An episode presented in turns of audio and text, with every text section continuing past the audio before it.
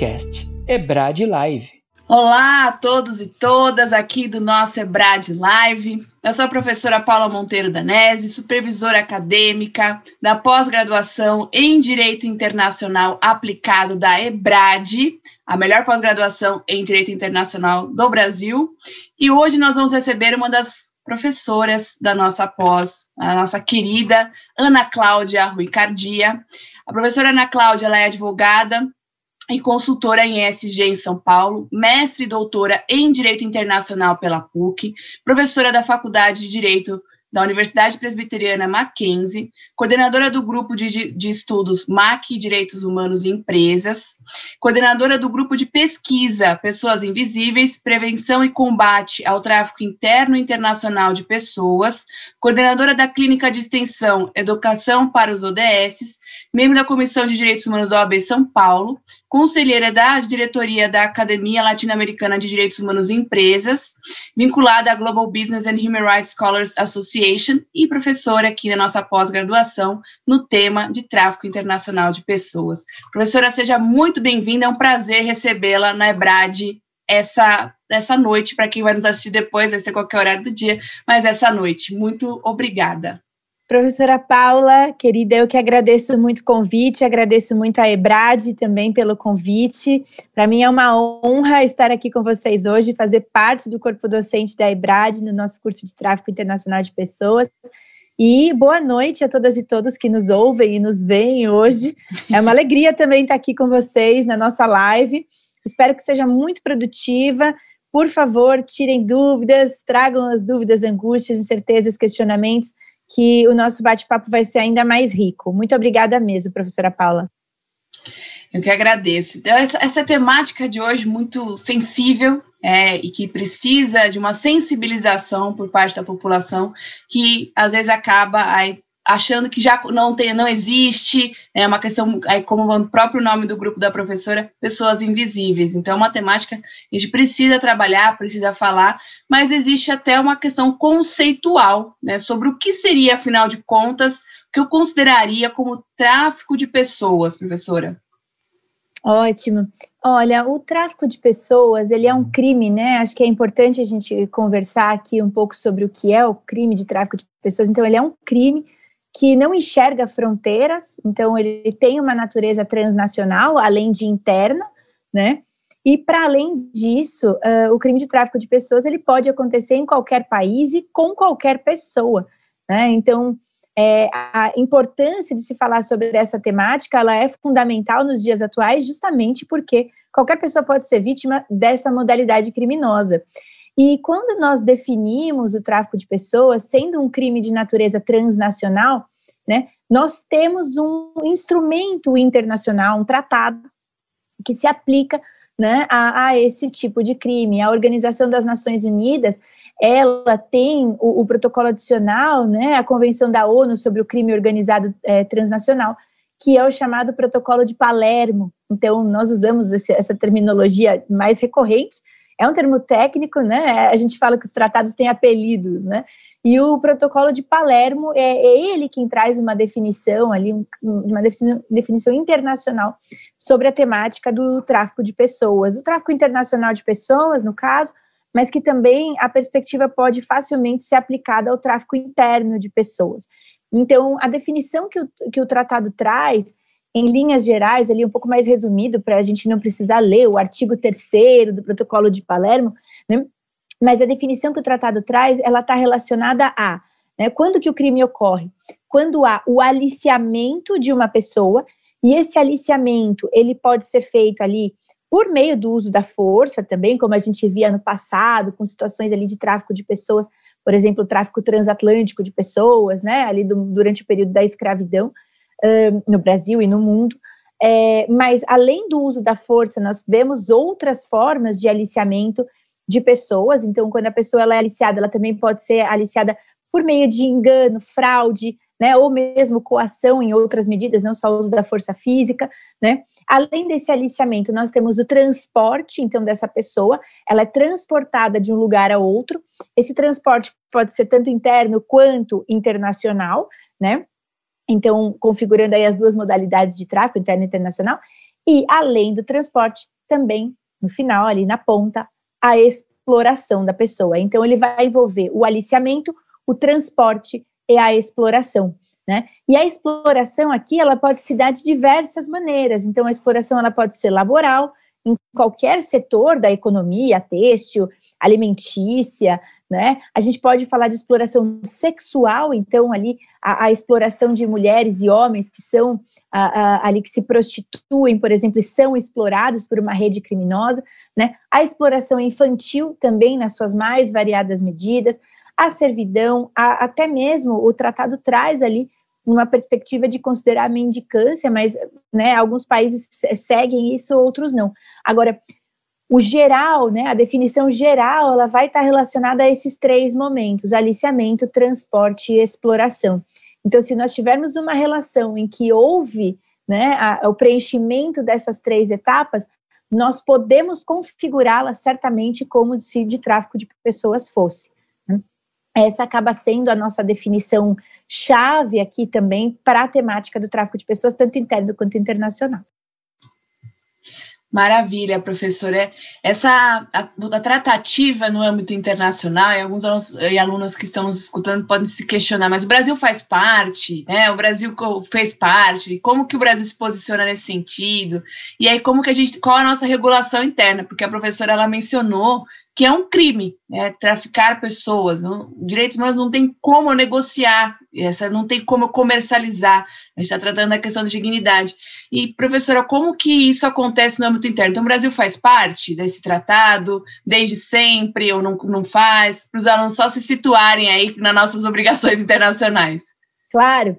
É, professora Paula, eu gostei muito do que você trouxe é, sobre a perspectiva de que para o estudo dos direitos humanos, as pessoas elas não podem ser consideradas como objeto, né? Então a gente vê a objetificação humana nas relações hoje também de natureza comercial e justamente por isso que a Organização das Nações Unidas também teve essa preocupação, né? E aí respondendo então essa pergunta se o Protocolo de Palermo ele ele é aí um tratado qual o Brasil é parte, sim, o Brasil aderiu ao Protocolo de Palermo no ano de 2004. O Protocolo de Palermo ele é um tratado que foi estabelecido no, nos anos 2000, mas entrou em vigor internacionalmente, ou seja, teve ali o número de ratificações necessário para entrar em vigor no ano de 2003. E o Brasil aderiu a ele no ano seguinte, no ano de 2004.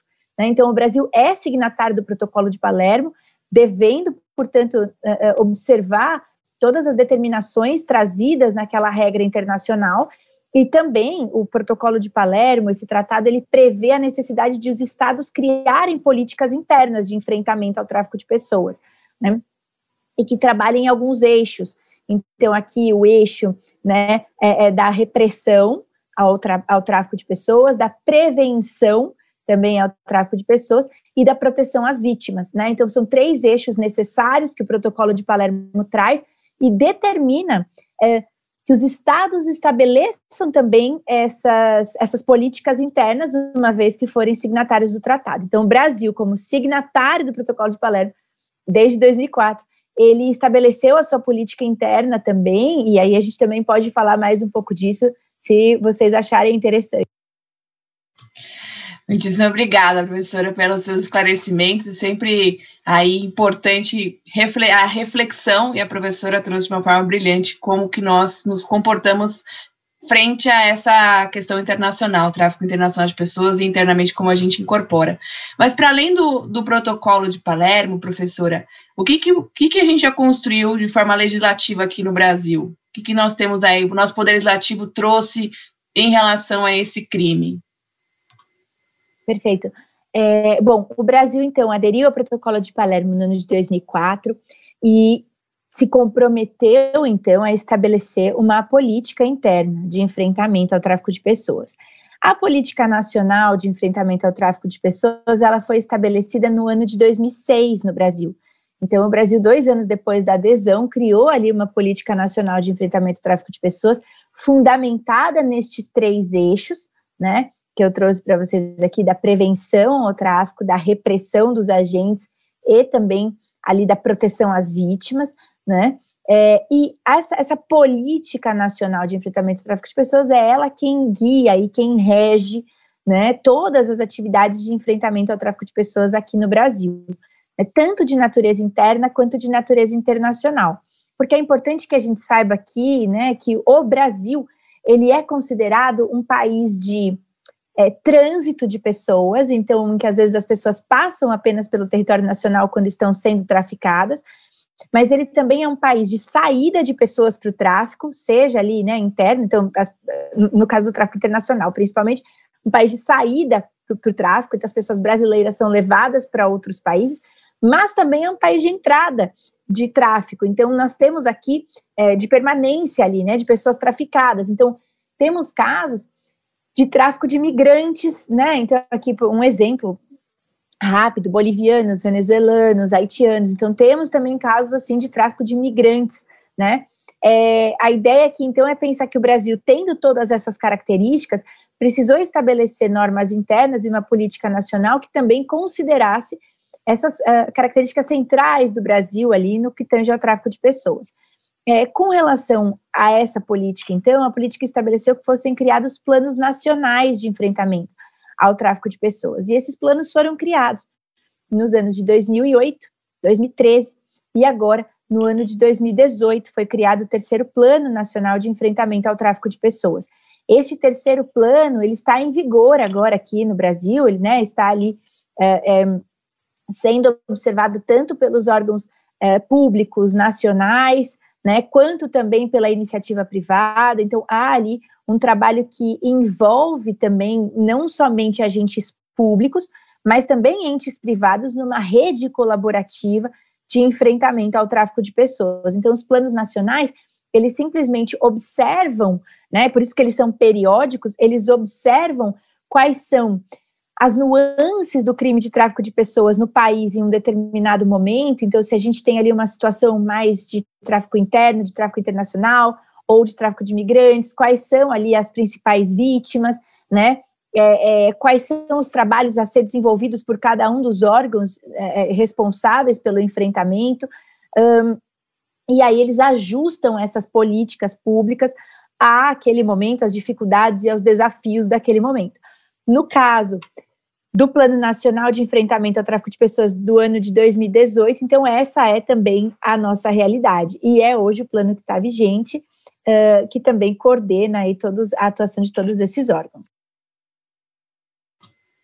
Perfeito, professor. Acho que dá para é, quem está nos escutando, nos vendo, consegue visualizar essa perspectiva. Ou seja, não basta ter a legislação, então tem que ter um plano aí de enfrentamento. Mas aí pensando nessa, nessa todo, tudo que, que a, professora mencionou agora, né? Nós temos o, o, protocolo, nós temos a legislação interna, nós temos aí os planos. Por que, que nós temos tanta aí ênfase nessa temática? É, as pessoas podem se perguntar, mas precisa tudo isso? Como é que funciona essa? Como é que é a realidade brasileira e por que, que a gente tem essa preocupação em relação a esse tema? O que, que é esse cenário? A professora chegou a mencionar a questão dos migrantes, mas se puder aprofundar, trazer à luz aí essa realidade que nós temos, infelizmente. Claro. Olha, eu acho que aqui a gente pode até fazer uma, uma análise até um pouco histórica sobre o tema, né? Acho que é fundamental também. O tráfico de pessoas, ele foi um crime que na verdade sempre existiu, porque sempre houve a exploração humana, né? Então, enquanto houver exploração de humanos por outros humanos, a gente pode dizer que o tráfico de pessoas e os direitos humanos, inclusive, né, eles vão existir. Uh, e aqui eu acho que é importante nós pensarmos, então, né? É, há, há indícios de situações de tráfico de pessoas, não com as mesmas configurações de hoje, então a gente chega também a falar disso, né? Há indícios de situações de tráfico de pessoas, nossa, desde a antiguidade, né? Então a gente mais até, até período anterior a isso. Mas o que nós começamos a ver, né, com ali com o evoluir das relações, das relações sociais, das relações humanas, né?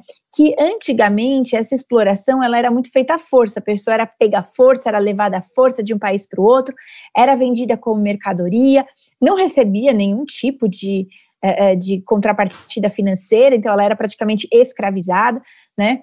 E aqui, pensando, trazendo um pouco mais para frente na história, pensando ali mais ou menos no século XVI, século XVI a século XIX, mais ou menos, na história, nós vimos ali, por exemplo, o tráfico de pessoas oriundas do continente africano para ser usadas ali, escravizadas, exploradas por pessoas em diferentes continentes, não só aqui no Brasil, mas também na América do Sul, na América do Norte, né, o tráfico transatlântico de pessoas. E nesse caso, nós tínhamos ali uma configuração de exploração humana, né, em que a pessoa ela era colocada para trabalhos forçados, sem receber nenhum tipo de salário, ela era vendida e comprada e vendida como se mercadoria fosse.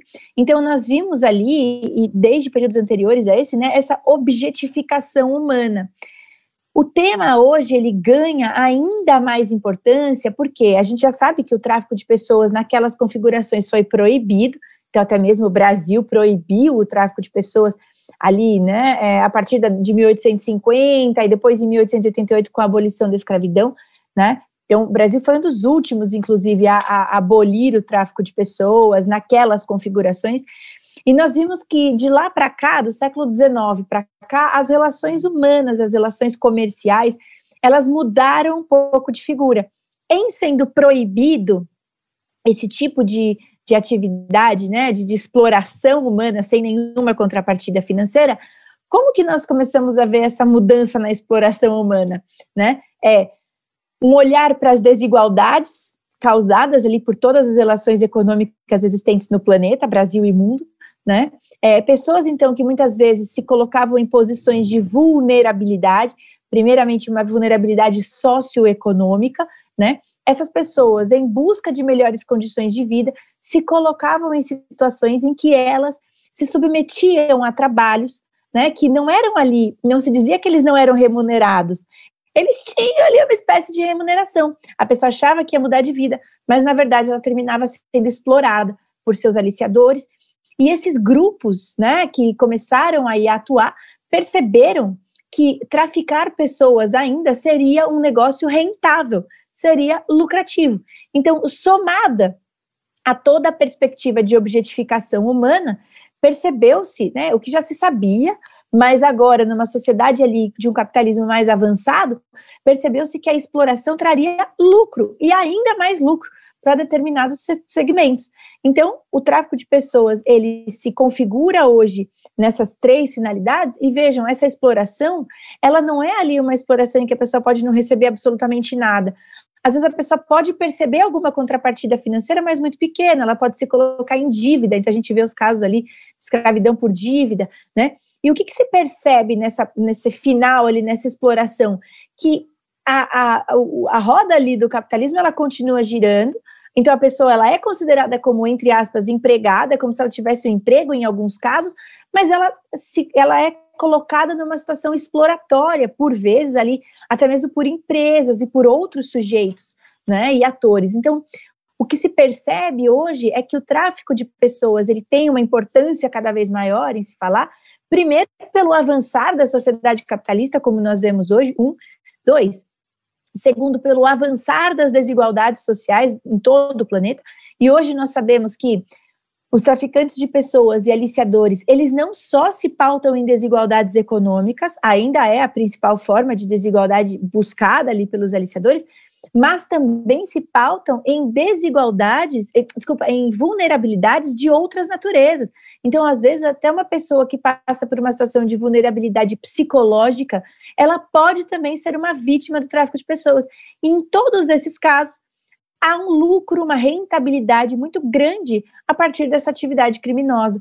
Então, a importância do, do, do se falar do tráfico de pessoas na atualidade é a de que justamente, né, como eu mencionei ali no começo de forma breve, qualquer pessoa pode ser vítima porque hoje se foca nas vulnerabilidades humanas, né? Então, já vimos casos de pessoas, por exemplo, é, nunca me esqueço desse exemplo da, de uma mulher que ela foi traficada porque ela vivia numa, numa condição socioeconômica vulnerável e ela tinha um, um trauma muito grande com o cabelo dela.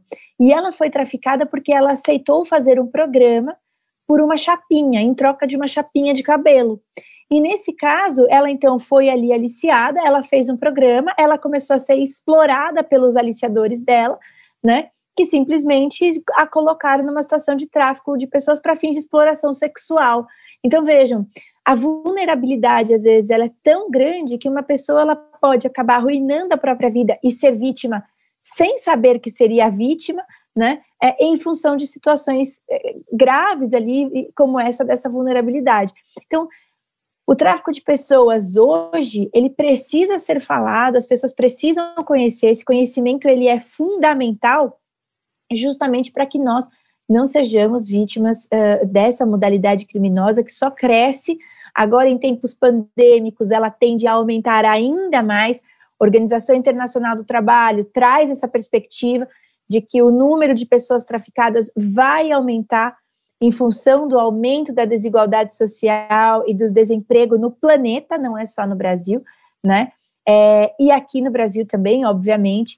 É, então, nós temos aqui uma situação de um crime que ele não tem um fim se nós não tivermos conhecimento, o primeiro ponto, e não tivermos ali também um rearranjo nessa, nessa e principalmente nessa perpetuação de desigualdades que se vê tanto no Brasil quanto no mundo. Excelente reflexão, professora. Obrigada por trazer todos esses insights e exemplo, né, porque a, a trazer esses exemplos to nos tocam para refletir sobre. A professora deixou muito claro que todo mundo, infelizmente, está sujeito a essa prática e esse cenário negativo que as pessoas, eu até cheguei a ouvir isso. Ah, mas eu acho que não tem como aumentar é, Paula, porque agora as pessoas não estão se locomovendo, mas não é uma questão de se locomover, né? É uma questão de, de travar, porque ele, a, a, ideia é que é algo, é algo criminoso, então é óbvio que não que fica disfarçado. Então, outros meios serão aí colocados, mas é justamente essas vulnerabilidades que não necessariamente são econômicas que acabam levando, né, promessas, etc. Então, infelizmente, um crime infindável da modalidade como ele pode ocorrer, né, professora? E pensando em atores, né, dentro dessa perspectiva, né, vimos a, a, muito essa questão da causa, a gente pode até aprofundar mais para frente, para quem está nos escutando nos vendo, mas quem seriam esses atores, afinal de contas? Tem como a gente ter uma identificação? É, só, é, é tem a participação do poder público? É só ente privado? Como é que funciona essa perspectiva? Ah, professora Paula, essa também é aquela pergunta, né, que é super. Um, não vou dizer que é uma pergunta de um milhão de dólares, porque depende, claro, de cada um dos agentes, né, envolvidos em cada tipo. Mas o que, que nós acabamos vendo em alguns casos, né? Que há uh, situações de tráfico que são causadas, por exemplo, por empresas, então a gente tem ali uma empresa que contrata ali um funcionário, exemplo, tá? Vou dar um exemplo, que contrata um funcionário migrante, né? Fala que ali vai dar uma condição de vida para a pessoa, que a pessoa vai ter onde morar, né? Então a gente vê alguns bolivianos, exemplo, né? Aqui na cidade de São Paulo, uh, até mesmo muita, muitos migrantes vindos da Venezuela também foram colocados em situação de tráfico de pessoas. Né? Tivemos alguns casos também na Bahia de pessoas vindas da Venezuela que foram uh, traficadas para fins de exploração laboral, né? Então, olha, é, eu vou te dar casa, eu vou te dar comida, eu vou te dar um emprego, eu vou te dar um salário, vem aqui trabalhar, e a pessoa acredita, né? Então tá ali numa situação de vulnerabilidade, além de tá, ser ali um país desconhecido para ela, ela aceita essa condição e ela depois se coloca numa condição exploratória, porque daí muitas vezes o empregador pode reter o passaporte dessa pessoa, né? É, pode não permitir que a pessoa saia, por exemplo, à rua para fazer compras, com medo que a pessoa denuncie, né? Essas atividades uh, exploratórias, então a pessoa fica ali quase que num cativeiro, né?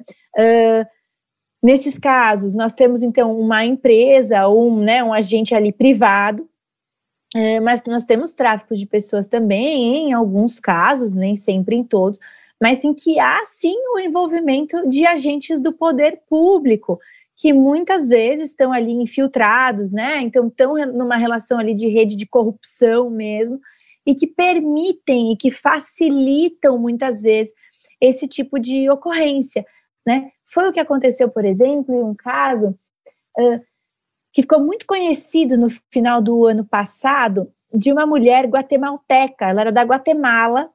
E essa mulher, ela nasceu na Guatemala. Olha essa história. Ela nasceu na Guatemala. Ela, só que ela foi roubada da mãe dela quando ela nasceu. Então disseram no hospital para a mãe dela que ela tinha morrido, né? Enquanto ela tinha sido roubada ali pelos agentes do próprio hospital, que tinham um vínculo ali também com o crime organizado. E essa criança ela foi levada até a Bélgica, para ser adotada por um casal de belgas, então a gente vê aqui o tráfico de pessoas para fins de adoção, para ser adotada por um casal de belgas que estava buscando ali uma criança que queria né, realizar o sonho de ter um filho, não podiam ter filhos biológicos, então quiseram adotar um filho, um, uma filha de um outro país, né? Para justamente a gente vê isso acontecendo, adoção internacional acontecendo ali, né? Normalmente, uh, queriam então adotar essa criança, fizeram um contato com uma organização que atuava na Bélgica e na Guatemala, entre aspas, fazendo essa ponte, né? E essa facilitação de levar a criança, o bebê recém-nascido, da Guatemala para a Bélgica ocorreu por parte de agentes de, do poder público que trabalhavam ali né, nesse, nessa permissão de viagem, autorização ali de saída do país, e esse agente do poder público ele tinha vínculos com o próprio presidente, vínculos familiares à época, né, dos fatos, acho que faz mais ou menos uns 30, 30 e pouquinhos anos, né, eu não lembro exatamente, um pouco mais de 30 anos.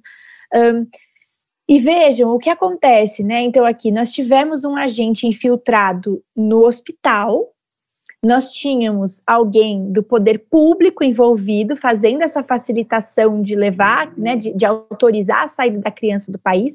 Nós tínhamos uma organização, que era uma organização ali de praticamente de fachada, que fazia também essa intermediação, atuada nos dois países, e esses pais nunca souberam, esses pais adotivos, nunca souberam que, na verdade, é, eles não estavam adotando uma criança ali que, que realmente tinha sido abandonada, né, é, pelos, pelos pais biológicos, uma criança que realmente houve todo um processo legal ali, né, para para essa criança ser levada de um país a outro. Então, essa, essa, eles, na verdade, eles foram enganados também, né? Os pais adotivos também foram enganados e aí foram colocados também numa situação de uma rede de tráfico de pessoas que contou com agentes, né, dos poderes público, privado, até ali de uma organização uh, da sociedade civil que fizeram essa articulação, então, e permitiram esse, esse tráfico, que esse tráfico de pessoas ali, né, esse o tráfico dessa criança ocorresse. Nesse caso, é, essa, essa menina descobriu depois de muitos anos, depois de adulta, ela já sabia que ela era adotada, né? Mas ela descobriu depois de adulta a situação dela, né? A, a, a realidade, a verdade dela. Ela reencontrou a mãe dela, né? Reencontrou os irmãos e ela denunciou. Ela, ela publicou um livro sobre isso. Ela denunciou esse esse esquema. Descobriu-se depois que muitas outras crianças foram também traficadas dessa mesma maneira, né? Com este conluio de agentes privados e públicos. Então, aqui, é, dependendo ali da situação, né, é, se percebe que há muitas vezes é, a, a, atuação do poder privado, do poder privado, atuação da esfera privada, né? Muitas vezes há participação de agentes do poder público, então acho que aqui é muito importante a gente deixar claro que, obviamente, né, é, órgãos públicos fazem um trabalho excepcional de enfrentamento ao tráfico de pessoas, pensando aqui em Brasil, por exemplo, nós temos então, Polícia Federal fazendo um trabalho incrível, Ministério Público do Trabalho, né, nós temos pessoas muito sérias nos órgãos, Ministério da Justiça, né? É, temos órgãos, a própria aqui no estado de São Paulo, né? A Secretaria é, de Direitos Humanos. Então, nós temos um trabalho muito rico é, realizado tanto por agentes públicos quanto por organizações não governamentais de enfrentamento ao tráfico de pessoas, a própria academia, né? É, mas aqui eu acho que há casos e casos, então é muito importante, a partir de um caso concreto, se observar se foi ali só um agente privado, se teve um agente né, corrupto ali envolvido também, que era envolvido nessa rede de aliciamento, envolvido também nesse, nessa modalidade criminosa, e aí, claro, né, tomar as medidas é, que forem é, necessárias também na responsabilização desse, no caso principalmente de agentes públicos aqui, né, não só no, que agentes privados também são responsabilizados, óbvio, mas para agentes públicos, a responsabilização ela deve ainda ser maior, né? Justamente porque eles deveriam trabalhar no enfrentamento, então na, na, na realização. A lei brasileira, o artigo 149A do Código Penal, que foi inserido no ano de 2016, eh, por meio da Lei 13.344, né? aqui no Brasil, então, falando sobre isso, o artigo 149A do Código Penal, ele traz, dentre as causas de aumento de pena do crime de tráfico de pessoas, a possibilidade ali de aumento de pena quando a gente tiver vínculos com o poder público. Então, é necessário que haja realmente esse reforço da, da responsabilização, da penalização, justamente porque eles deveriam trabalhar na ponta do enfrentamento e não da, uh, do conluio ali, né, da participação para a criminalidade.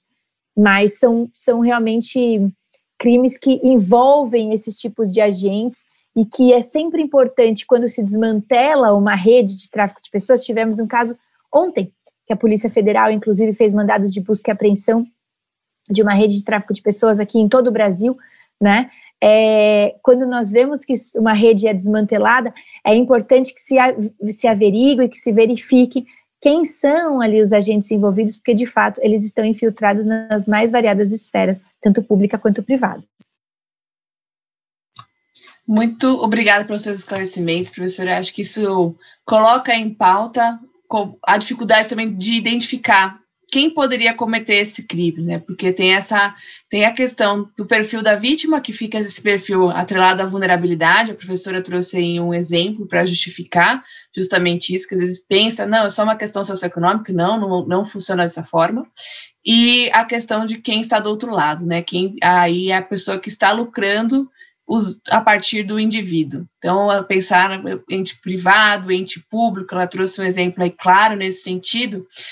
E como é que funcionaria, professora, para denunciar esse crime? Né? Acho que quem está nos escutando pode, né, pode estar refletindo sobre isso, se estiver diante de um perceber, né, identificar, será que pode ser? Porque tem a dificuldade também de conseguir identificar a vítima quando ela é vítima, né? Falar, bom, como é, quais, como é que ela faria isso? Porque tem um medo, né? Não é o tráfico, o tráfico e ela tem a imposição do medo, ela tem uma restrição, às vezes ela não tem passaporte, ela não tem dinheiro, ela, tá, ela, ela trabalha para pagar uma dívida impagável.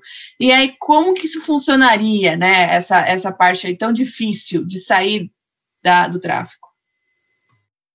É, a saída do tráfico é um, uma situação muito delicada mesmo para as vítimas, né? Primeiro que muitas vezes a vítima ela é vítima, mas ela não sabe que ela é vítima. Então, a primeira, o primeiro ponto aí muitas vezes é esse reconhecimento pela própria vítima do crime de tráfico que ela está sendo vítima, né, ou que ela é vítima naquela situação. Então, esse é um primeiro ponto.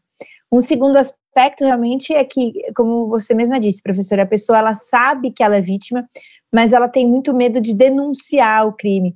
Né? Então, tá ali com o passaporte retido, tá numa situação de cárcere ali privado, né? E ela tem medo e dificuldade para uh, denunciar. Né? Por isso que o protocolo de Palermo e a nossa política nacional de enfrentamento ao tráfico de pessoas prevêem a necessidade de proteção das vítimas. Então, uma vez que uma vítima é resgatada, né, quando isso, isso acontece, é, ela precisa ser muito protegida, porque senão ela pode ali sofrer retaliações pelas próprias redes criminosas. Né? Então, já tivemos muitos casos de que é, é, a proteção ali não foi suficiente e a pessoa foi morta, por exemplo, pela rede de aliciadores, né? E, e a, a, aquela rede criminosa que a traficou, que a explorou, né? Então, o, o, a proteção às vítimas ela é fundamental. Então, a primeira coisa, né? Quando a vítima se reconhece como vítima, para quem ela pode denunciar, né? Então, ela pode ir, por exemplo, até uma delegacia e fazer essa denúncia? Pode. Nesse caso, nós precisamos que os agentes policiais estejam ali também preparadas com o conhecimento do que é o tráfico de pessoas e quando uma pessoa pode ser vítima. Então, aqui, além dessa proteção à vítima, entra um outro aspecto, que é o aspecto do conhecimento. Conhecimento é fundamental. Né? A capacitação de agentes é também fundamental e não à toa ela faz parte da nossa, da nossa política nacional de enfrentamento ao tráfico de pessoas, dos nossos planos nacionais de enfrentamento ao tráfico de pessoas. Então, temos tido aqui é, é, inclusive, um, medidas recentes aqui no Brasil de capacitação de agentes, capacitação de até mesmo de magistradas e magistrados para lidar com este crime, para lidar ali com a interpretação da norma e reconhecimento da vítima, do status de vítima, né? E nesse caso, uh, o que, que, é importante também salientar? Então, se uma pessoa, né, é, que está aqui hoje, por exemplo, e fala: Nossa, agora isso me abriu os olhos. Eu tenho uma pessoa, eu conheço uma pessoa que está passando por isso. Quais são os passos? Então, diz que 100, diz que 180, né? É, procurar eventualmente, se for um caso ali envolvendo migração, por exemplo, pode procurar a Polícia Federal, Ministério da Justiça, Itamaraty. Então, a ideia é que se busque realmente esses órgãos públicos que têm né, é, essa capacitação também para atuar no enfrentamento ao tráfico de pessoas. É, para como que nós, né, aqui simples mortais, né, podemos reconhecer esse crime realmente pelo conhecimento. Então, professora Paula, eu sempre falo que o estudo do tema ali, né, mais aprofundado, que é o caso aqui da nossa, da, desse módulo da nossa pós, né, então ele, ele, ele traz esse conhecimento não apenas sobre o aspecto jurídico, normativo, mas também um conhecimento para uma capacitação para poder reconhecer situações de tráfico, né, essa palestra já é também um chamado né, para que nós possamos aí nos conscientizar mais dessa, dessa situação e uma pessoa que identifica ou que reconhece ou que suspeita que alguém possa estar sendo vítima, né, é importante que faça essas denúncias. Pode até, por exemplo, buscar o próprio Ministério Público do Trabalho, né, fazer ali se é uma situação de exploração laboral que está sendo percebida, né, levar isso, fazer uma denúncia, levar a polícia, né, fazer o Disque 100, Disque 180, levar a delegacia, levar o Ministério Público do Trabalho, né, é, para que seja feita a verificação, para que seja feita a investigação apropriada ali por estes órgãos, e então, se identificada a mesma vítima, que ela seja uh, resgatada e tenha ali a proteção devida para não sofrer nenhum tipo de retaliação por parte dos agentes criminosos. Então, uh, aqui a ideia principal né, de, de reconhecimento, ela perpassa a, a a identificação das possíveis situações. Então, situações de prostituição, né? É, situações ali de abuso infantil, situações até mesmo, a gente tem falado muito sobre isso também, e hoje é um dia muito importante, né? Que é, é a situação, por exemplo, de serviço doméstico, porque às vezes nós temos situações de pessoas que fazem serviços domésticos e são colocadas numa situação ali de cárcere, de, né, de impossibilidade de sair. Uh, então, é outro aspecto que também tem sido muito discutido até agora em tempos de pandemia, né? Olha, o serviço doméstico em que a pessoa foi traficada, né? Porque ela foi levada ali da casa dela, por exemplo, retirada daquele ambiente, retirada do bairro em que ela vivia para ser colocada numa casa ela está trabalhando lá sem poder sair de casa, é, sendo explorada, às vezes não recebe, né? Então, isso também é tráfico de pessoas. Né? Então, aqui acho que é importante a gente também é, fazer essa, essa menção, porque as pessoas às vezes acham que isso não, não tá ligado ao tráfico de pessoas, né? Acho que existe ali até um, um uma ideia de que tráfico de pessoas é algo muito distante, tráfico de pessoas é algo que não acontece tanto com tanta facilidade aqui, a gente às vezes sai aqui, né, até nós fazemos, a professora Paula fazemos esse trabalho conjunto também com a queridíssima Letícia Stables, né, do The Justice Movement, que ela faz um trabalho fantástico com pessoas ali na luz, que são prostituídas, e gente, a gente está pensando aqui na cidade de São Paulo, no centro de São Paulo, pessoas no centro da cidade, ali que a céu aberto, estão sendo, são traficadas, estão sendo exploradas, e que muitas vezes também ou não se reconhece como vítima ou mesmo tem medo ali de denunciar os agentes criminosos. Então, acho que aqui o nosso olhar ele precisa ser treinado também um, para essas situações do cotidiano, em que quando se percebe uma situação de exploração, de possível exploração, né, tentar ali, se possível, se você tem ali algum contato eventualmente com a pessoa, né, tentar ali eventualmente é, tirar mais informações. Outra coisa que eu também recomendo muito, um, para que a gente fique muito atento, são situações que têm acontecido, são os aliciamentos pelas redes sociais. Então, recentemente nós recebemos uma demanda de uma jovem, né, que vivia numa condição ali de vulnerabilidade socioeconômica. É, essa jovem, ela estava trocando mensagens com um, um estrangeiro, uma pessoa de um outro país, essa pessoa, ela, eles estavam conversando por mensagens, assim, de chat, né, Um, e essa pessoa estava falando que estava apaixonada por ela, que queria casar com ela e que ia levar ela para a Europa para viver, né, lá com ela e que ia dar uma vida de luxo. E a moça estava deslumbrada, ela estava realmente acreditando que essa seria uma verdade, que ela iria para lá viver essa vida luxuosa, né? E ela vivia numa situação socioeconômica, uma condição socioeconômica vulnerável, ela acreditando nisso, ela não estava dando ouvidos para a família, então não estava dando ouvido para os familiares, né? É, e nós precisamos ali, então, foi feita uma consulta para o nosso grupo de pesquisa, né? Grupo de estudos, grupo de pesquisa sobre o que, que poderia ser feito num caso desse, como que a gente poderia trabalhar essa demonstração ali para a vítima, porque ela não estava percebendo que ela era vítima, né?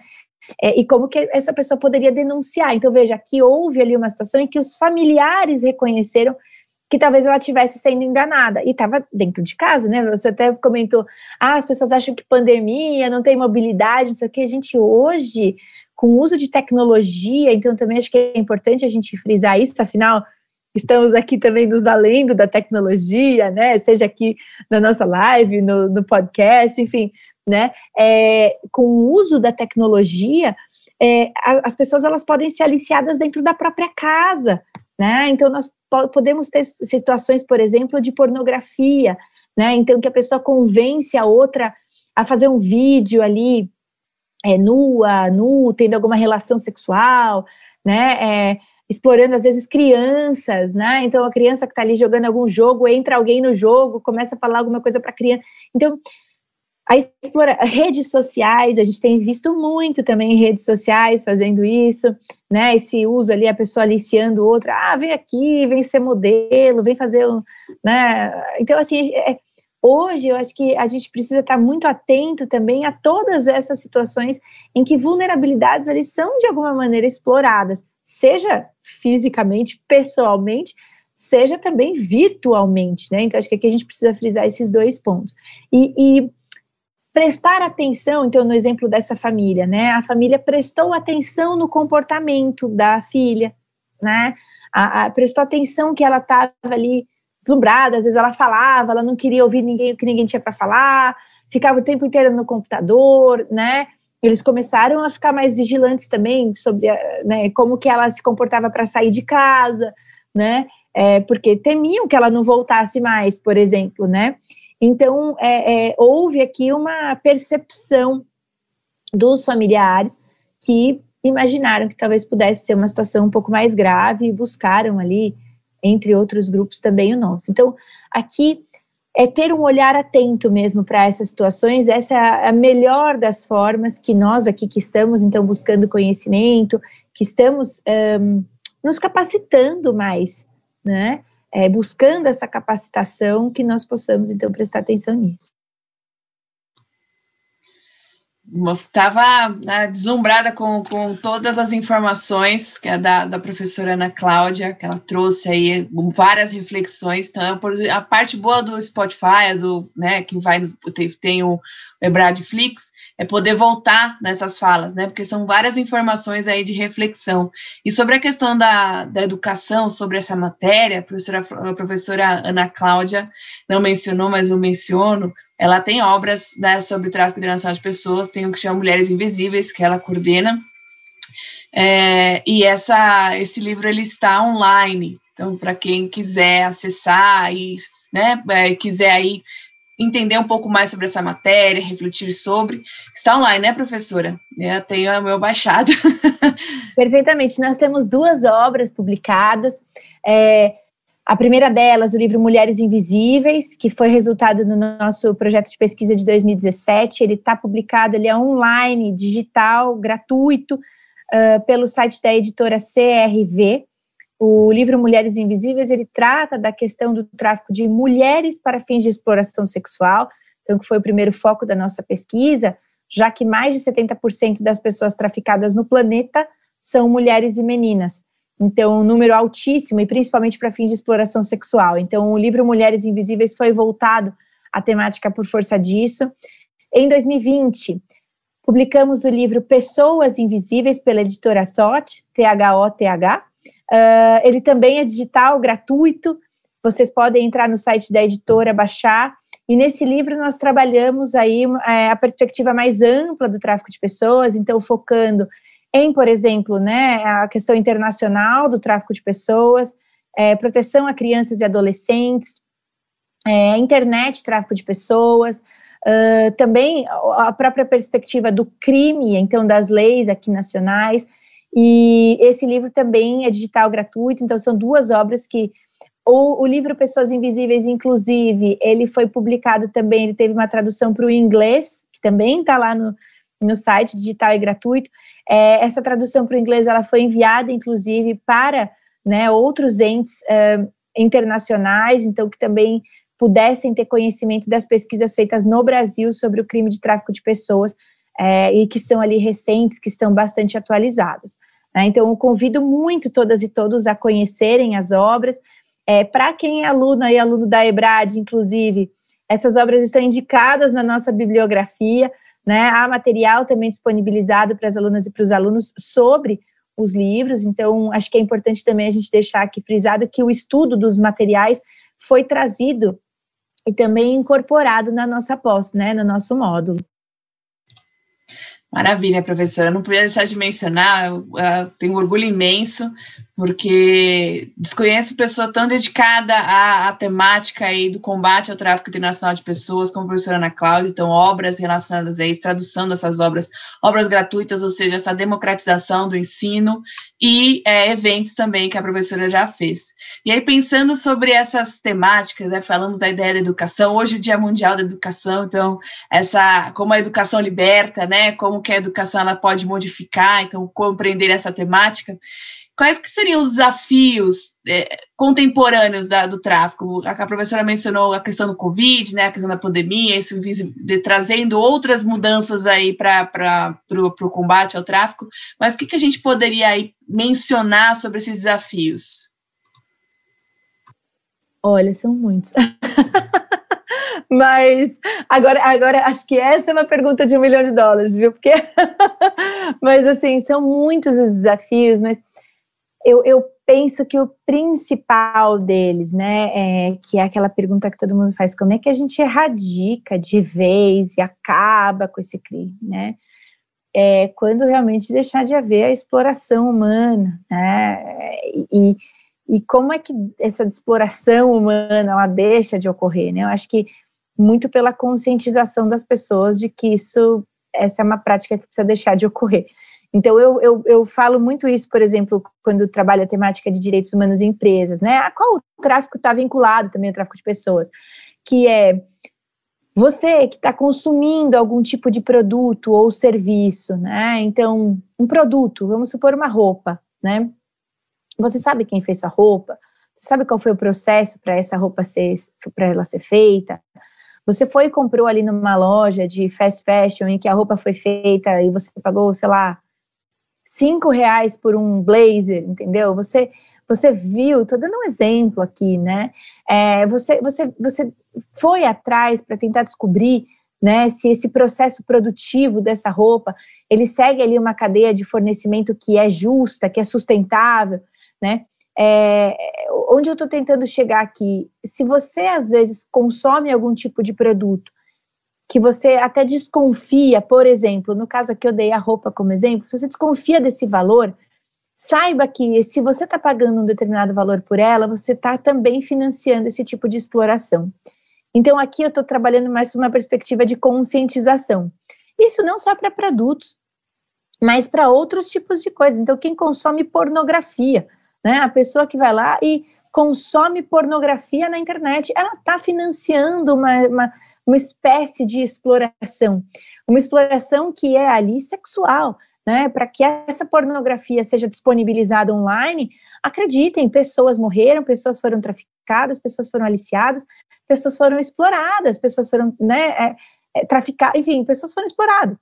Então, ela está consumindo um produto né, ou um serviço ali, enfim, que é fruto da exploração humana, né? E, e hoje nessa, na nossa sociedade, absolutamente todas as relações humanas podem ter por elas envolvidas o tráfico de pessoas. Então, um, o primeiro passo que eu imagino, né, ali para de um desafio, mesmo é o da conscientização do indivíduo de que tudo que esse indivíduo faz na sociedade, ele pode, em alguma medida, em alguma situação, financiar a exploração humana. Então, esse é um primeiro aspecto que é importante trabalhar.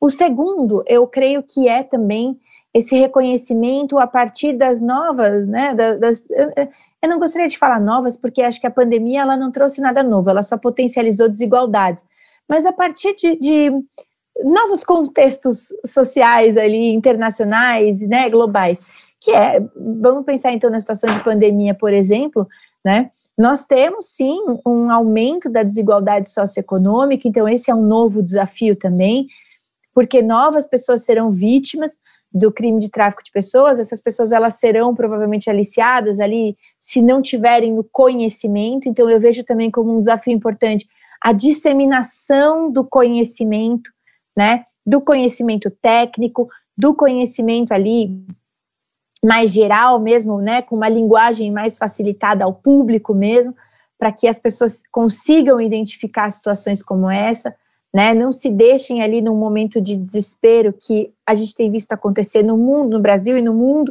né? Se colocar numa situação de exploração, né? É, reconhecendo essa possibilidade, reconhecendo essa espécie criminosa. Um, um outro desafio é realmente controlar a rede, né? As redes no sentido de é, internet mesmo que infelizmente a internet ela é, tem sido muito utilizada também para fins de aliciamento, né? Então, o próprio crime de tráfico de pessoas, por exemplo, em deep web, venda de pessoas, vendas de órgãos, né? A gente não falou aqui do tráfico de pessoas também para fins de vendas e remoção de órgãos e venda de órgãos, que também é uma modalidade prevista no protocolo de Palermo. Então, aqui é, esse, essa é mais uma, é, é, mais, esse é mais um desafio, justamente porque nesses períodos, né? Não só agora no período de pandemia, mas esses períodos de utilização cada vez maior da internet, tecnologias, então, nós temos também ali um, um, uma dificuldade em controlar esses processos, o que tem acontecido, né? Claro que as, as polícias, né, não só dos, dos países, mas também é, internacionais, elas têm ali também agentes treinados e capacitados para reconhecer e identificar essas situações e também procurar agentes, mas é, esses agentes agora com essa facilidade de, de é, é, mobilidade no sentido tecnológico ali, né, também conseguem se esconder por trás de servidores, VPNs, enfim, né, que muitas vezes também não, não muitas vezes não conseguem ser rastreáveis. O uso, por exemplo, cada vez mais a gente tem visto de bitcoins para se comprar e vender pessoas, né?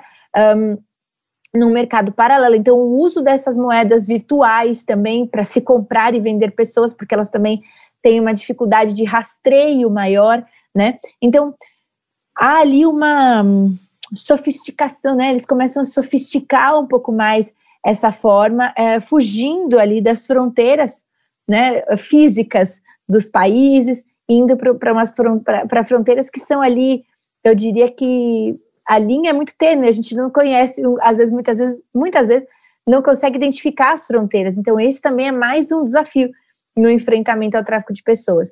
E eu acho que o mais importante também aqui, né, um desafio muitas vezes que é, ele envolve questões político-ideológicas de vários países, não só do Brasil, estou falando Brasil e mundo, né, mas que é a articulação em rede para o enfrentamento ao crime de tráfico de pessoas, a destinação de recursos para que seja possível, então, é, fazer ali ações né, de busca, ações de, de investigações, né, e mesmo de resgate.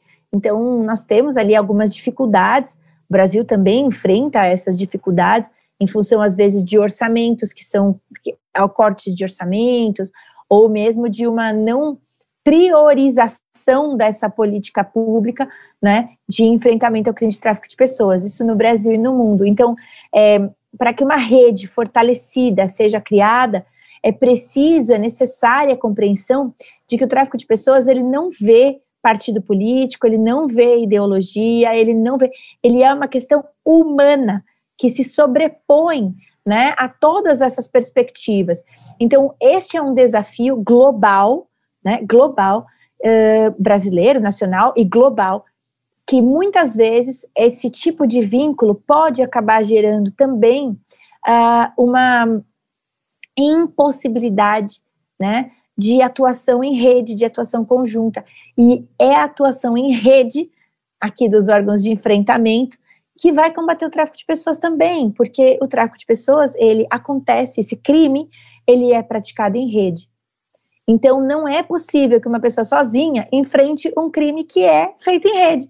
É necessário que haja uma rede de enfrentamento, né? É, é, esse é um raciocínio que precisa ser ali cada vez mais fortalecido e que deve independer de qualquer tipo de ideologia política, de partido, né? E que globalmente deve ser também uma preocupação entre o, os estados e nesse diálogo entre autoridades internas e autoridades internacionais. Eu acho que eu vejo esses como os principais desafios, eu acho que há muitos outros, mas eu vejo esses como os principais.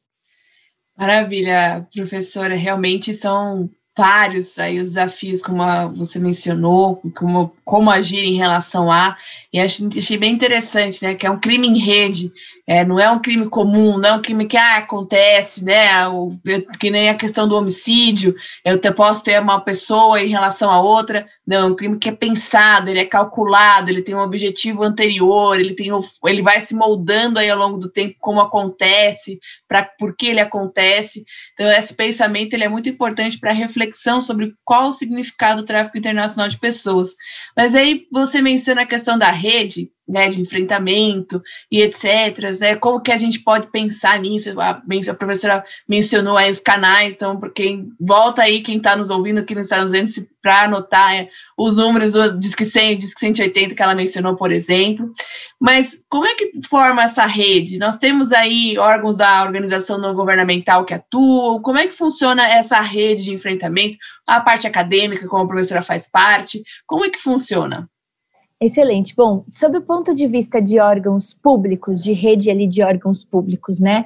Então, internamente, pensando em Brasil, por exemplo, a atuação em rede se dá em contato com a própria Polícia Federal, Ministério da Justiça, Ministério de Direitos Humanos, um, a própria, um, o próprio Itamaraty, a depender do caso, né? É, as secretarias nacionais, é, desculpa, estaduais de direitos humanos, as polícias, né, é, domésticas ali, às vezes polícia rodoviária federal, polícias nos aeroportos. Então, essa atuação em rede também se dá por meio desse diálogo entre esses órgãos, sob o âmbito público, né? O Ministério Público do Trabalho também, é, juízas e juízes federais, então, sob o ponto de vista do direito do trabalho, né, também Sobre o aspecto criminal, obviamente, também, então, nós temos ali essa, essa atuação em conjunto desses órgãos, então, que há ali contatos entre eles e elas, justamente para tentar desmantelar essas redes, né? É, qual é a participação, por exemplo, da sociedade civil também nessa rede? Então, um exemplo, né? Organizações não governamentais, elas atuam também em participação com o poder público, em diálogo com o poder público, para a proteção de vítimas, por exemplo, para a realização de denúncias, né? Para uh, uh, outras situações também relacionadas à, à, boa aplicação da política nacional de enfrentamento ao tráfico de pessoas, a, ao, ao cumprimento dos planos nacionais de enfrentamento ao tráfico de pessoas. Então, elas também têm essa atuação né, conjunta ali com o poder público, esse diálogo acontece entre muitas vezes né, ali pessoas responsáveis por determinadas organizações não governamentais que têm ali os contatos das pessoas que trabalham nesses órgãos públicos e há, então, esse, essa atuação articulada, né? A academia também, então nós aqui na academia também temos o nosso papel de pesquisar o tema, né? De entender as nuances do tema, de aplicar, então, as perspectivas da temática a cada uma das áreas. Nós aqui no direito, então, fazemos isso a partir do estudo das normas, né? A partir aí do estudo da, da, da, dessa compreensão de um cenário internacional e doméstico, a partir da, discussão sobre políticas públicas, né, e melhoria das políticas públicas, então uma análise ali, às vezes até mesmo por meio de estudos empíricos, então estou trazendo aqui a gente do direito, né, mas outras áreas também do, do conhecimento, obviamente, também precisam focar nisso, então, exemplo, né, nós temos na, na faculdade de psicologia, do, da Universidade Presbiteriana Mackenzie, nós tivemos professores que fizeram muitas pesquisas a partir de um estudo do, do das vítimas. Então, ali, de um tratamento psicológico dispensado às vítimas. Então, vejam que aqui é, não é só o direito, o direito também, nós temos essa, esse dever, né? A nossa pós, inclusive, traz essa, essa, essa colocação, né? Mas no ramo acadêmico, no mundo acadêmico, no universo acadêmico, obviamente, todas as áreas do conhecimento podem envolver essa, essa temática. Até me recordo que há muitas discussões, até mesmo de espaços públicos, então, por faculdades de arquitetura e urbanismo, por exemplo, como é que eu configuro um espaço público para que ele também não tenha ali pontos em que possa haver aliciamento de pessoas, tráfico de pessoas, exploração de pessoas. Então, a, a, vejam que é realmente um tema interdisciplinar, multidisciplinar, transdisciplinar até, né? Uh, essa articulação, então, com redes internacionais, com órgãos internacionais também. O próprio UNODC, o Escritório das Nações Unidas sobre Drogas e Crime, ele tem também um, um escritório aqui no Brasil, por exemplo, né? Então, nós vemos que a ONU ela tem atuação também, né, é, participação também nesse diálogo com estados, com órgãos da sociedade civil organizada, com a própria academia. Né? Nós mesmos, no nosso grupo de estudos, também tivemos diálogos com o escritório da ONU sobre drogas e crime. Então, a articulação em rede ela é importante justamente para que cada área ali, né, cada setor público, privado, áreas do conhecimento, venham com a sua bagagem e consigam ter um objetivo único, qual seja o enfrentamento do crime e a proteção das vítimas, né? Então, é, essa, essa articulação em rede, ela se dá muito por meio desse diálogo, né? Um diálogo de canal aberto, é, que as autoridades, elas, elas têm ali essa, essa abertura, inclusive, elas buscam cada vez mais formar e trazer novas pessoas qualificadas para a temática. A pós-graduação também tem esse papel fundamental de qualificação, justamente para que essa rede seja enriquecida, né? Daí a importância do curso. Um, e por força disso, por conta disso, com essa capacitação, nós possamos ali também ter uma rede fortalecida para reconhecer, identificar e trabalhar no enfrentamento ao crime de tráfico de pessoas. Muito obrigada pelos seus esclarecimentos, professora, sobre essa temática. Acho que é realmente um combinado, né, nessa ideia de enfrentamento. Então, a, a ideia de ser interdisciplinar né? O direito sozinho não resolve, então tem que conversar com a psicologia, tem que conversar com a arquitetura e urbanismo. Quando você mencionou a questão, né, eu fiquei até pensando, falei, nossa, é verdade, né? como que a gente pode utilizar dessas formas. Então, é, é o diálogo sobre uma questão comum da, da própria sociedade. Então, é muito interessante ver essa interdisciplinariedade no combate aí ao tráfico internacional de pessoas. Tem mais duas perguntas, aí eu acho que vai dar tempo certinho.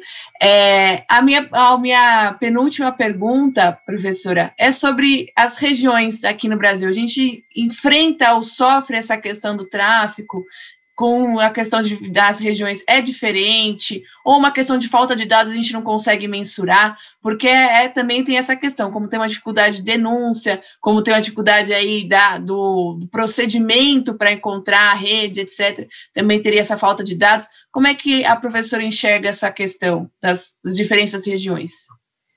É, essa também é uma ótima pergunta, professora Paula, que o, o, o, Brasil, né, ele é, um, bom, por ser um país de dimensões continentais, então os nossos desafios, eles são gigantescos e eles variam, assim, é, em, em todos os estados, né. Então, por exemplo, muito depende do estado, muito depende da situação socioeconômica de um determinado estado, muito depende é, até mesmo de condições de educação da população, e outro ponto que é fundamental também depende da setorização. Então, por exemplo, um estado que tem ali um, um trabalho mais voltado à agricultura, por exemplo, né? Onde que vai ser, onde é que a gente vai acabar vendo mais situações de tráfico de pessoas? Em fazendas, né? É, é, no trabalho ali, por exemplo, desenvolvido em alguns, algum, algumas fazendas dessa natureza, né? É, então a gente vai ter uma exploração laboral ali mais forte, né? Em estados, por exemplo, em que nós temos não só uma condição de vulnerabilidade socioeconômica, mas, por exemplo, estados que têm uma, são mais voltados ao turismo, uma economia que também é muito turística.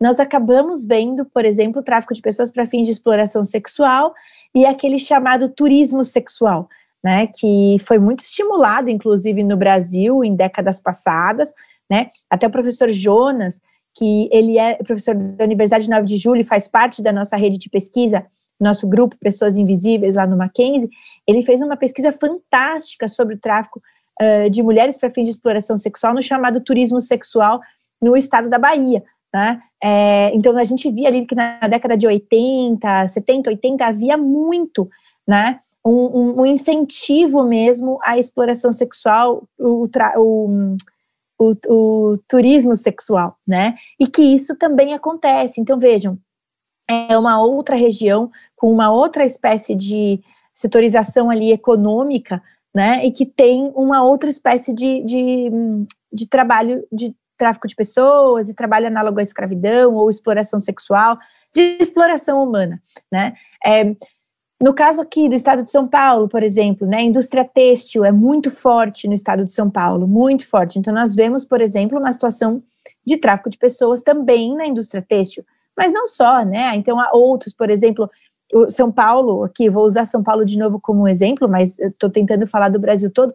Mas São Paulo, por exemplo, tem uma situação de tráfico um, internacional de pessoas. Se a gente pensar no aeroporto de Guarulhos, ele é o maior aeroporto do Brasil, é o principal aeroporto do Brasil de chegadas e partidas internacionais.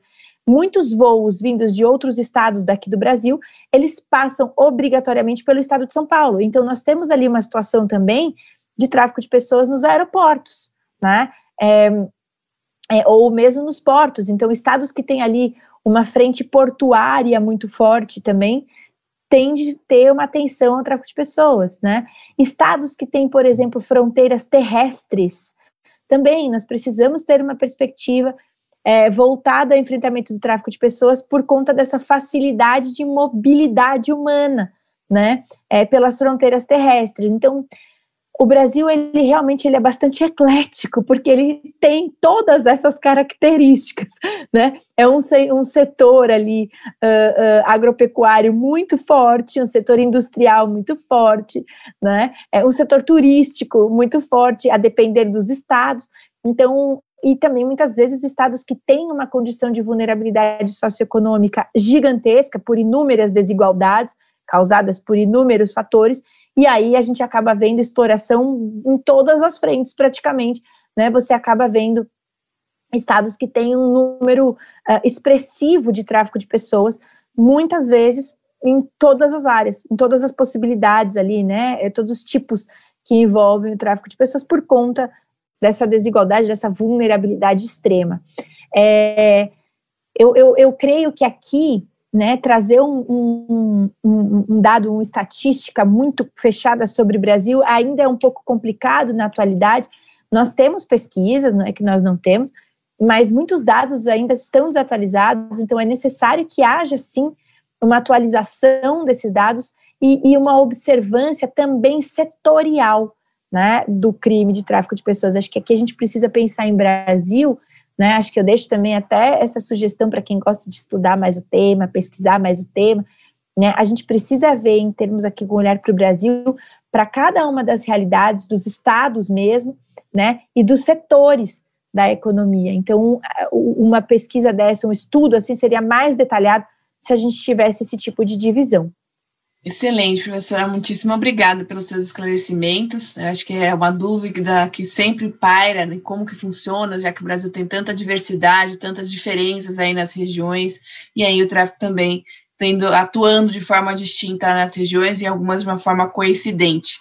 E minha última pergunta vai ser algo mais pessoal. É, vou perguntar para a professora é, por que, que você começou a estudar o tráfico, o tráfico de pessoas? O que te levou a essa temática? Bom, olha, eu, eu pesquiso já há mais de 10 anos o tema de direitos humanos em empresas, então, é, violações aos direitos humanos praticadas por corporações.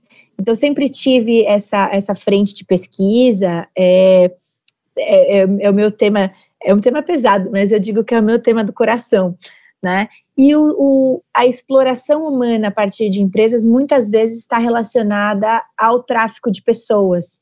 Né? Então, nós começamos a ver que muitas situações de, por exemplo, condições análogas à escravidão, a pessoa ela era resgatada, né?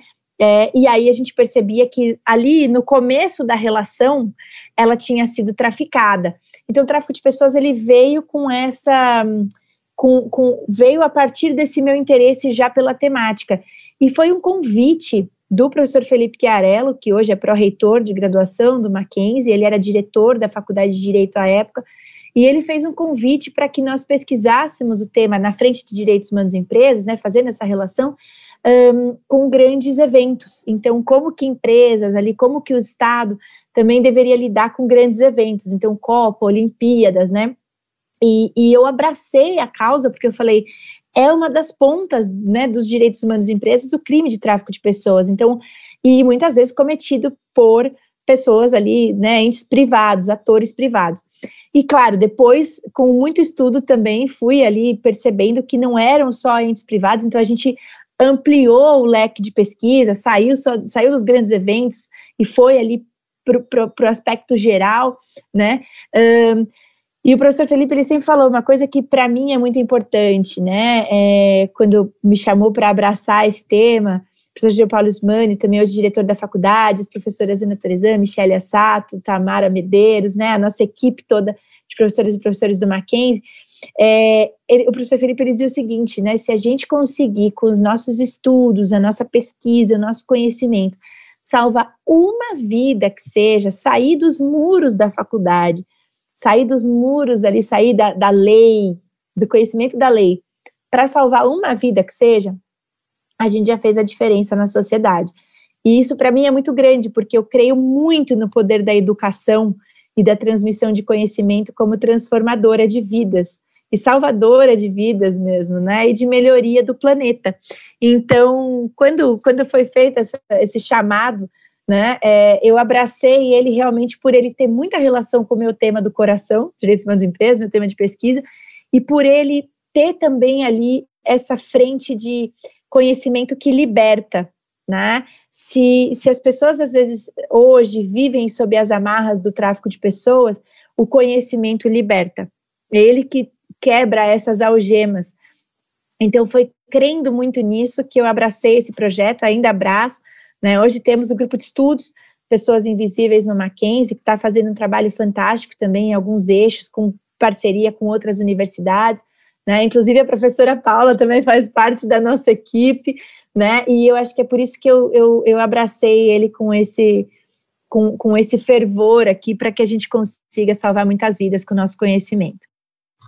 Emocionante seu relato, professora. Eu não poderia deixar de perguntar sobre, porque acho que é inspirador tudo que você mencionou hoje, além da reflexão, além de trazer um cenário aí de uma realidade, né, um choque de realidade, várias reflexões, mas a esperança. E eu achei isso muito interessante que em nenhum momento da sua fala foi de não vamos perder a esperança, é um crime que vai acontecer e não tem o que a gente possa fazer. Não, acontece, mas a gente tem rede de enfrentamento. Acontece, mas a gente tem como, como identificar. Acontece, mas a gente tem como denunciar. Né? Acontece, mas a gente pode estudar e, e, auxiliar. Então, isso eu acho que é o que vale muito a pena quando a gente estuda. Né? E por isso mesmo, a aula de tráfico internacional de pessoas da pós-graduação é da professora Ana Cláudia, justamente porque ela tem todo esse arcabouço teórico e prático, né? A professora mencionou aqui mais uma vez aí exemplos, exemplos que ela teve conhecimento diretamente, exemplos também de fora, mas esse, aspecto prático é muito importante, principalmente quando a gente lida com a questão de, de direitos humanos.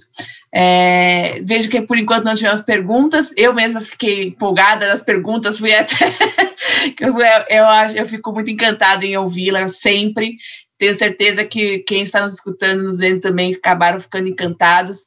A professora Ana Cláudia, ela tem o perfil dela no Instagram para quem quiser acompanhar, ela posta notícias, fala sobre a questão de tráfico de pessoas, fala sobre direitos humanos em empresas. A professora Ana Cláudia é, tá lá para quem quiser seguir. E é, agradecer novamente esse espaço que a Ebrad proporcionou, convidá-los aqui, convidá-las, quem ainda não é nosso aluno, para que aí compreenda a necessidade de estudo e que nós estamos aí de braços abertos para recebê-los para aprofundamento aí na matéria relacionada com direito internacional. Agradecer imensamente, imensamente a minha querida é, professora Ana Cláudia Ricardia, pelo carinho de sempre, pelo conhecimento maravilhoso e a forma como expõe, como sempre, e dizer que será recebida aqui novamente, com certeza. Muito obrigada, professora. Professora Paula, eu que agradeço do fundo do coração a amizade, o carinho, o convite, a parceria. Agradeço muito a Ebrad também uh, pela confiança no trabalho. Estou é, sempre à disposição, tanto de você, professora Paula, da Ebrad, das alunas e dos alunos que nos assistem. É, posso deixar os meus contatos, professora Paula? Por favor, por favor. É, se tiverem interesse, quiserem saber mais, podem me escrever em ana.cardia.mackenzie.br ou meu Instagram, arroba prof.anacardia. Né? Também estou sempre à disposição lá. É, professora Paula, nós somos eternas otimistas, trabalhamos com direitos humanos, então quem trabalha com direitos humanos tem de ser eterno otimista, não tem como, né? É, a pesquisa também, eu acho que ela nos traz esperança, porque é isso, né? É o conhecimento que liberta.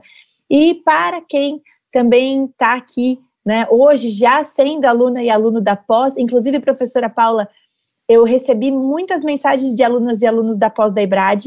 Ai, pelo meu Instagram, eu fico muito feliz que falaram que gostaram do módulo, que perdiram é, é, mais materiais, me escreveram pedindo mais material, fiquei muito feliz, entraram em contato comigo, né? É, é, e eu, eu fico feliz pelo feedback das alunas e dos alunos, o que também serve para que mais alunas e mais alunos também é, busquem a nossa pós-graduação, busquem o, o nosso módulo, né, é, para ter mais conhecimento e também saber que a gente está aqui né, à disposição, saber que esse contato, né, essa rede não se encerra ali só na aula que vocês assistem, né, no material que vocês recebem, mas que nós estamos sempre à disposição também para tirar dúvidas, para fazer com que vocês também cresçam cada vez mais é, é, na busca por esse conhecimento, na atuação também, né, acho que é, é, é esse sair ali dos muros da, da, da, da faculdade também é fundamental. Então, o pessoal que faz a pós-debrad, quem quer entrar, também saiba que a gente está sempre à disposição aqui. Eu falo isso por mim, como professora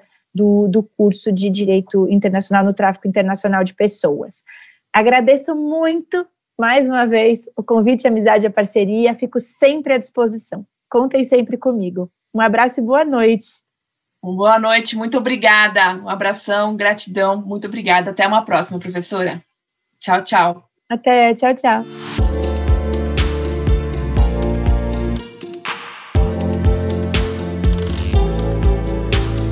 Podcast Ebrad Live.